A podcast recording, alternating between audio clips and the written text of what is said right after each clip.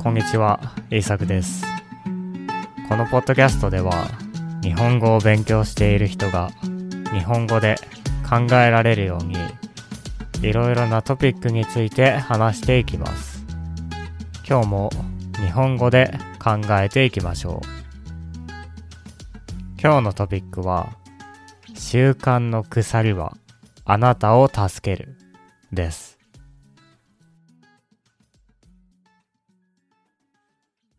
今年も始まりましたね。多くの人は今年1年の目標を立てると思います。今年はどんなことをしようか。今年の目標は何にしようか。これはやめたいな。でも、これはやりたい。など、たくさんのことを考えるでしょう。そのような時に、とても役に立つ方法があります。その方法は、ハビットチェイン、習慣の鎖です。習慣の鎖というのは、今ある習慣に新しい習慣を鎖でつなぐということです。習慣と習慣をつないで、より強い習慣にすることができます。例えば、多くの人は新しい習慣を作ることができません。毎日30分勉強しようと考えても、なかなか続けることはできません。1日や2日はできるかもしれませんが、気づいた頃にはやめています。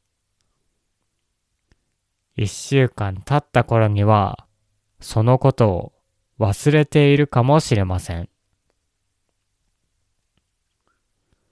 そのような時に、この習慣の鎖は役に立ちます。この方法はとても簡単です。今ある習慣に新しい習慣をつないでください。例えば、あなたは朝起きたら必ず水を飲むとしましょう。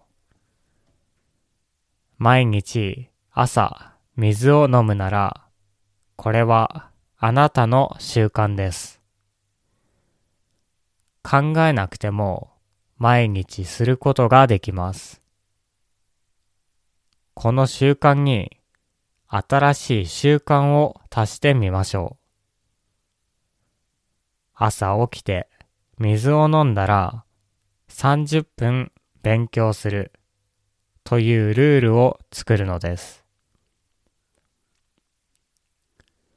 このようにすることで朝起きて水を飲むことが30分勉強するためのきっかけになります。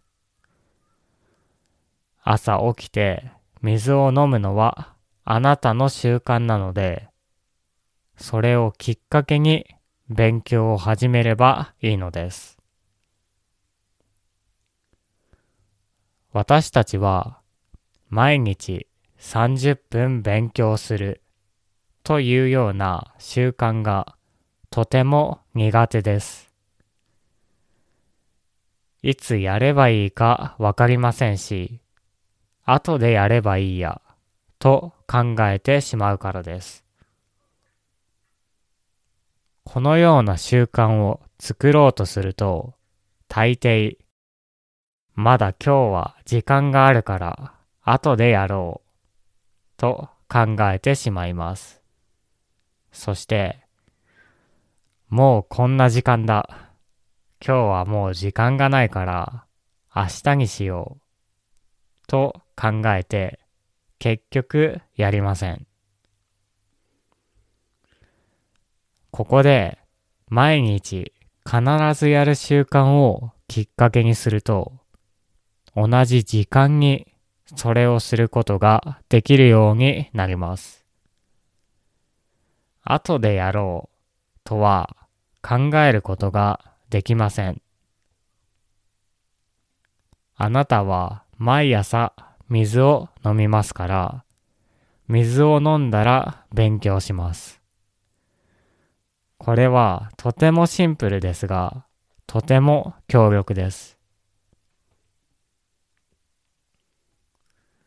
この新しい習慣を作るためのルールはとても簡単です。あなたが毎日することをきっかけにしてください。もしあなたが毎日夜シャワーを浴びるなら、夜シャワーを浴びたら本を読むというような習慣もいいでしょう。もしストレッチすることを習慣にしたいのなら、夜シャワーを浴びたらストレッチするという習慣もいいと思います。このルールはとても明確ですから迷う必要がありません。あれもしようかな。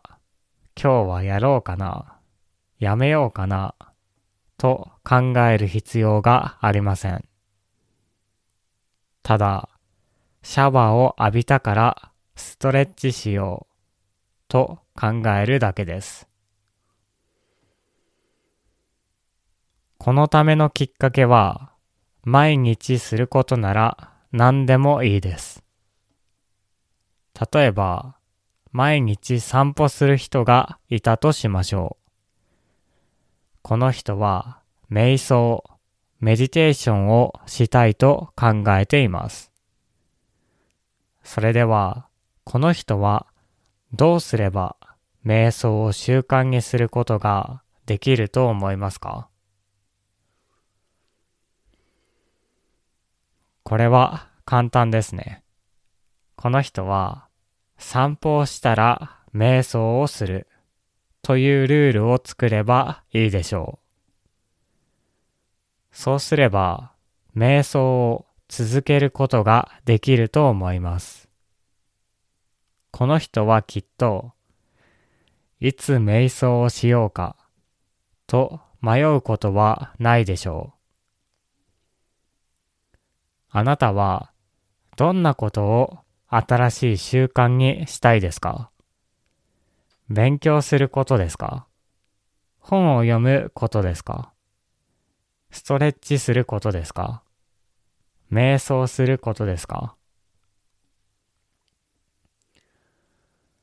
もし新しい習慣を作りたいのなら、習慣の鎖を作ってみましょう。そうすれば、あなたの新しい習慣を作るのが簡単になると思います。